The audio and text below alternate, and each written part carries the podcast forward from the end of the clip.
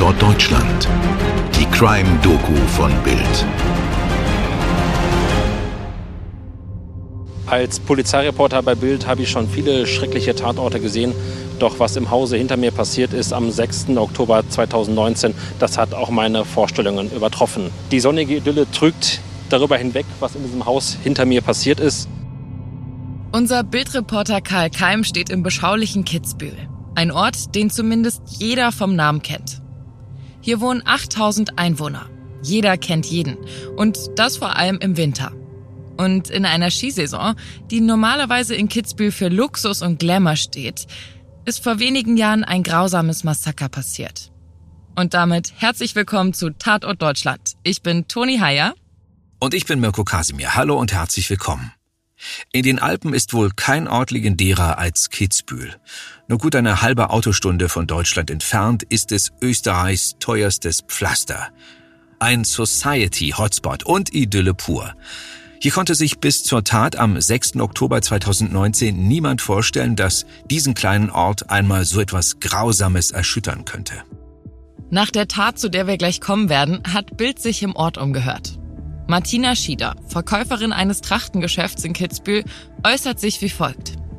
Es war ein riesengroßes Entsetzen von jeglicher, ganz egal, jeder, der hier mit Kitzbühel was zu tun hat, der war einfach, oder auch in ganzen Umgebung natürlich, es war jeder total entsetzt. Man hat es einfach gar nicht wahrhaben und nicht fassen können. Auch der Bürgermeister Kitzbühels, Klaus Winkler, sagt, dass es eine derartige Gräueltat in Kitzbühel noch nie gegeben habe. Was ist hier passiert? Wir rekonstruieren für euch heute eines der schockierendsten Verbrechen Österreichs. In dieser Ausgabe wird auch ein Profiler zu Wort kommen und den Fall für uns analysieren. Wir werden damit ein paar wertvolle Einblicke erhalten, die uns zeigen, wie sich eine solch gefährliche Situation entwickeln kann. Kitzbühel im Oktober 2019. Die Heimat von Andreas E. und Nadine H. Sie ist 19, er 25. Die beiden sind noch jung, aber schon fünf Jahre zusammen. Sprich, als sich Andreas und Nadine verliebten, da war sie erst 14, er 19. Im Sommer ihres Kennenlernjahres gibt er bei Facebook bereits die Verlobung bekannt. Andreas ist Maurer. Er interessiert sich für Autos, ist eher ein ruhiger Typ. Nadine arbeitet in einem Bauunternehmen. Sie ist beliebt, lustig, hübsch, macht gern Party. Er dagegen kommt durch seinen Job oft erst spät nach Hause, will oft auch gar nicht mehr mit ihr ausgehen. Fünf Jahre sind Nadine und Andreas ein Paar. Er sagt, eine Hochzeit sei geplant gewesen.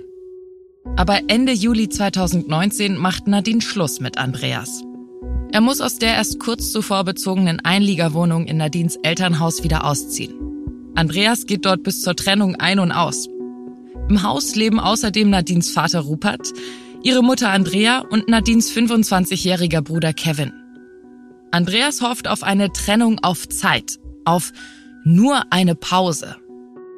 Später wird er sagen, Nadine sei einer endgültigen Aussprache aus dem Weg gegangen. Für sie passt es einfach nicht mehr. Sie ist 19 Jahre jung, hat noch ihr ganzes Leben vor sich. Einen Monat nach der Trennung ist Nadine Trauzeugin bei einer Hochzeit einer Freundin. Und sie tanzt dort ausgelassen durch die ganze Nacht. Für sie ist da alles abgeschlossen.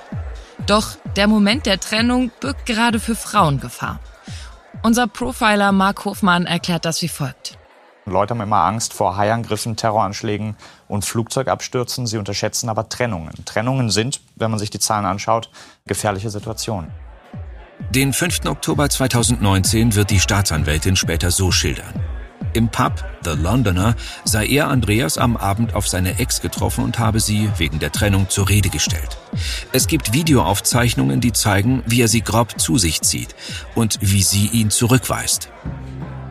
Nadine besucht die Bar mit Florian J., einem erfolgreichen Eishockeyspieler. Die Bar ist der Treffpunkt der Mannschaft. Wenige Stunden zuvor wird er nach seinem Debütspiel für die Adler Kitzbühel zum Man of the Match gewählt. Für Andreas also ein Konkurrent. Und Nadine macht Andreas klar, dass es aus und vorbei ist. Vor der Tür soll Andreas dann geweint haben. Das berichten auch Zeugen. Eishockeyspieler Florian fährt Nadine mit seinem silberfarbenen Audi A3 nach Hause und übernachtet anschließend bei ihr. Später gegen 4 Uhr in der Nacht fährt Andreas mit seinem Chevrolet zu Nadines Elternhaus, das sich in einem Vorort von Kitzbühel befindet. Er will mit ihr sprechen. Schon wieder. Vor dem Haus sieht er den fremden silbernen Audi stehen. Er klingelt mitten in der Nacht. Nadines Vater Robert H. öffnet ihm. Die beiden rauchen eine Zigarette vor der Tür. Rein darf Andreas nicht. Danach macht er sich auf den Weg nach Hause kommt aber wieder zurück. Diesmal öffnet Nadine die Tür. Sie sagt ihm, er solle sie in Ruhe lassen. Sie wolle ihn nicht mehr treffen. Diesen Moment bzw. den Verlauf des Abends und der Nacht schätzt Profiler Mark Hofmann wie folgt ein.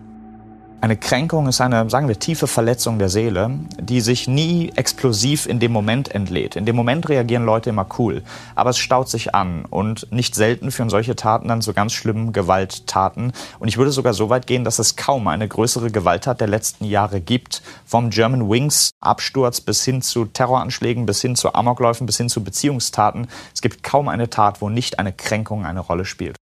Je mehr sie geantwortet hat, nein, das ist, das war's, das ist Ende, und dann hat sie einen neuen Partner. Das ist nochmal eine weitere Kränkung. Und es ist auch nicht irgendein Partner, es war ein erfolgreicher Eishockeyspieler. Am Tag vor dem Mord wurde er noch Man of the Match, er hat quasi einen Eishockeytitel gewonnen. Ich meine, jeder muss doch zugeben oder sagen, dass wenn man die Verlobte oder den Verlobten sehen würde, wenn sie ihren Verlobten mit Mr. Germany in einer Bar treffen, natürlich verletzt das und kränkt das. Aber wir haben meistens noch genug Impulskontrolle und morden nicht aus diesen Gründen. Aber für diese Leute, denen zieht es den Teppich unter den Füßen weg. Sie sehen ihren Selbstwert ruiniert. Sie sehen keine Perspektive mehr, keine Hoffnung mehr. Und dann fährt er hin und dann wird er noch vom Vater weggeschickt. Noch eine Demütigung. Dann sagt sie noch, ich habe dich zweimal betrogen und schleich dich, was die österreichische charmante Variante für verpiss dich ist. Und das kann dann eine Demütigung zu viel sein. Später werden mehrere Experten analysieren, dass die Zurückweisung in dieser Nacht bei Andreas den Tatentschluss geweckt hat. Das Ende der Beziehung zu Nadine setzt auch seine Freundschaft zu ihrem Bruder Kevin aufs Spiel. Später wird Andreas vor Gericht diese Demütigung sehr genau schildern. Vom Haus schrie sie rum, ich solle sie in Ruhe lassen. Ich sagte, aber mit Kevin bin ich weiter befreundet, dann komme ich trotzdem. Darauf sagte Kevin, dann sei er eben auch nicht mehr mein Freund. Nadine sagte, sie habe mich zweimal beschissen. Andreas fährt also irgendwann nach 4 Uhr morgens wutentbrannt nach Hause und fasst dort seinen Entschluss. Das Haus, in dem er mit seinen Eltern und seinem Bruder lebt, liegt rund sechs Kilometer entfernt. Zehn Minuten dürfte die Fahrt ungefähr gedauert haben. Er geht ins Wohnzimmer und öffnet den Safe seines Bruders, der sich zu diesem Zeitpunkt im Ausland aufhält. Mit einem Baseballschläger, einem Messer und einer Walter PKK fährt er gegen 5.30 Uhr zurück zum Haus seiner Ex-Freundin. Wieder öffnet Nadines Vater die Tür.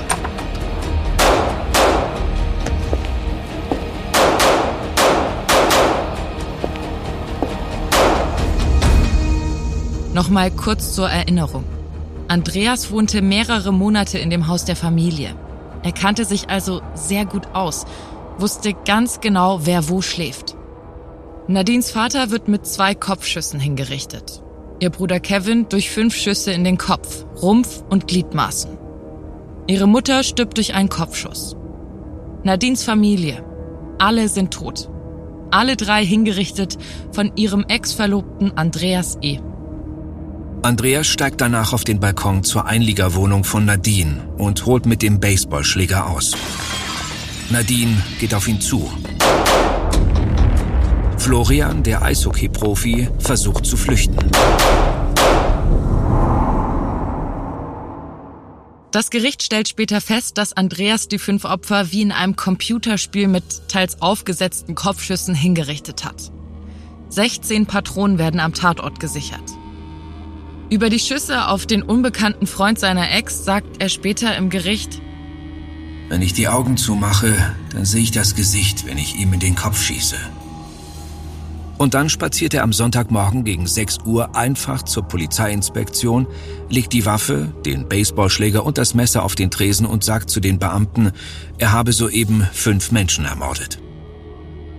Eine Viertelstunde später, am Sonntagmorgen, dem 7. Oktober 2019, finden Polizisten die fünf Leichen. Schnell steht fest, Andreas war alkoholbedingt enthemmt. aber zurechnungsfähig. Mark Hofmann holt weit aus, um sich dem Motiv des Täters zu nähern um diese Geschichte mal ein bisschen zu rekonstruieren. Es scheint schon in der Beziehung ein gewisses Ungleichgewicht gegeben zu haben. Das heißt, zwischen diesen beiden Polen, dem Verliebtsein und, und dem Töten, äh, worin es letztlich endete, dazwischen scheint es schon in der Beziehung gewisse Kränkungen gegeben zu haben. Vielleicht, sie wollte ein anderes Leben leben, er wollte gern zu Hause bleiben, sie wollte feiern gehen. Das heißt, vielleicht gab es viele kleine Momente, die ihn schon gekränkt haben. Oftmals ist es so, dass diese Täter ihren Selbstwert an die Beziehung koppeln. Nach dem Motto, ich bin wertvoll, weil du mich liebst oder wenn du mich liebst. Das bedeutet aber im Umkehrschluss auch, wenn du mich verlässt, bin ich nichts mehr wert. Also sie, sie machen ihren Selbstwert vollständig abhängig von dieser Beziehung. Das ist die einzige Säule, auf der das gesamte Selbstbild ruht und steht. Und wenn diese Säule wegbricht, dann zieht es den wortwörtlich den Teppich unterm Boden weg und sie sind lebensbankrott. Am 12. August 2020 startet der Prozess vor dem Landesgericht Innsbruck. Andreas erscheint in schwarzem Anzug, schwarzer Krawatte, weißem Hemd und Corona-Maske. Um 10.09 Uhr plädiert er vor der Richterin auf schuldig. Ein Motiv für die Bluttat vom 6. Oktober kann er nicht nennen. Er sagt, er habe einen Tunnelblick gehabt. Niemand habe es verdient, dass man ihn umbringt. Unser Profiler Mark Hofmann stellt folgende Überlegung an. Es könnte natürlich sein, dass er den Vater getötet hat, um den Mord an ihr überhaupt zu ermöglichen. Er musste ja durch die Haustür, er musste ja sozusagen an, an denen vorbei. Das ist eine Möglichkeit, dass es quasi Mittel zum Zweck war, um an sie heranzukommen. Die zweite Möglichkeit ist, dass es einfach eine ungebremste Gewaltentladung war. Und zum Profil kann man vier Dinge ganz kurz sagen. Erstens, er macht seinen eigenen Selbstwert stark von der Beziehung abhängig. Zweitens, er ist sehr impulsiv. Das heißt, er scheint nicht in der Lage sein, mit Wut, Enttäuschung oder Rückschlägen umgehen zu können. Wir alle wären verletzt und hätten Liebeskummer, aber wir morden nicht. Das heißt, diese fehlende Fähigkeit, diese negativen Emotionen auch zu verarbeiten, diese Impulsivität scheint auf jeden Fall da zu sein. Er verwechselt Liebe mit Besitz. Das merkt man auch immer wieder bei Stalkern, dass sie das Wort Liebe mit dem Wort Besitz verwechseln. Sie wollen nicht lieben, sie wollen eigentlich besitzen. Und im Zweifel ist dann lieber, soll sie tot sein und keinem gehören, als nicht mir zu gehören. Das Urteil fällt bereits am ersten Prozesstag. Anders als in Deutschland. Warum das so ist, erklärt uns Bildreporter Karl Keim. Anders als in Deutschland ist es in Österreich ähnlich wie in den USA, wie wir das so aus Polizei- und Krimiserien kennen, wie Law and Order. Hier gibt es acht Geschworene, die einzig und allein über die Schuld des Angeklagten urteilen.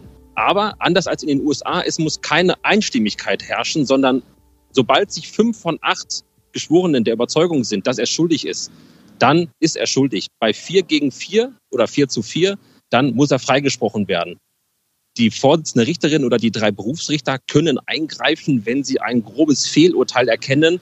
Dann kann so etwas aufgehoben werden und sozusagen von einem anderen geschworenen Gericht verhandelt werden. Und die Geschworenen setzen zusammen mit dem Richter auch diese Strafe fest. Die Geschworenen sprechen ihn einstimmig schuldig. Das Urteil am Ende des Prozesstages lebenslange Haft.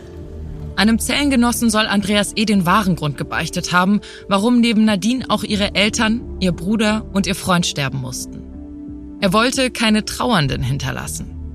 Unser Profiler wagt beim Täter einen Blick in die Zukunft.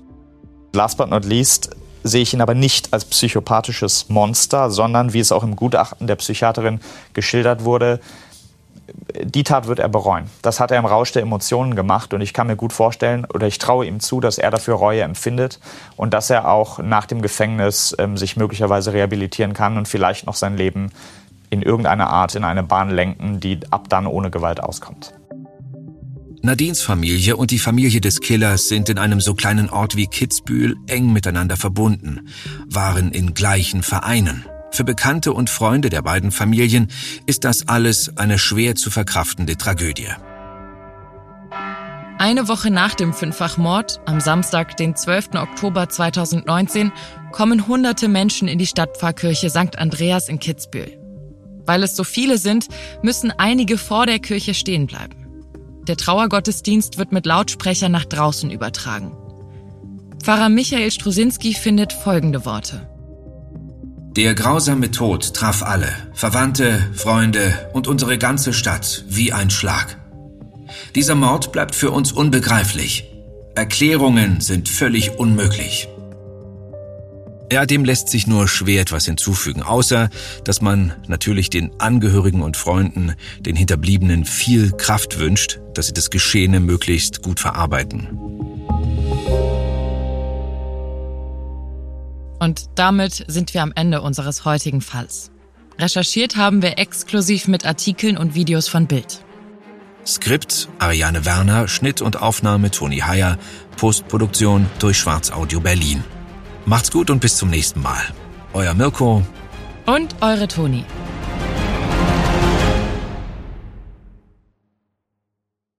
Dir hat diese Folge von Tatort Deutschland gefallen? Du bekommst von True Crime einfach nicht genug. Dann hör jetzt in unsere weiteren Folgen rein. Hier warten mehr als 200 spannende Fälle auf dich, wie das Verschwinden von Rebecca Reusch, der Prozess gegen O.J. Simpson oder die Entführung von Ursula Herrmann. Wir hören uns bei Tatort Deutschland.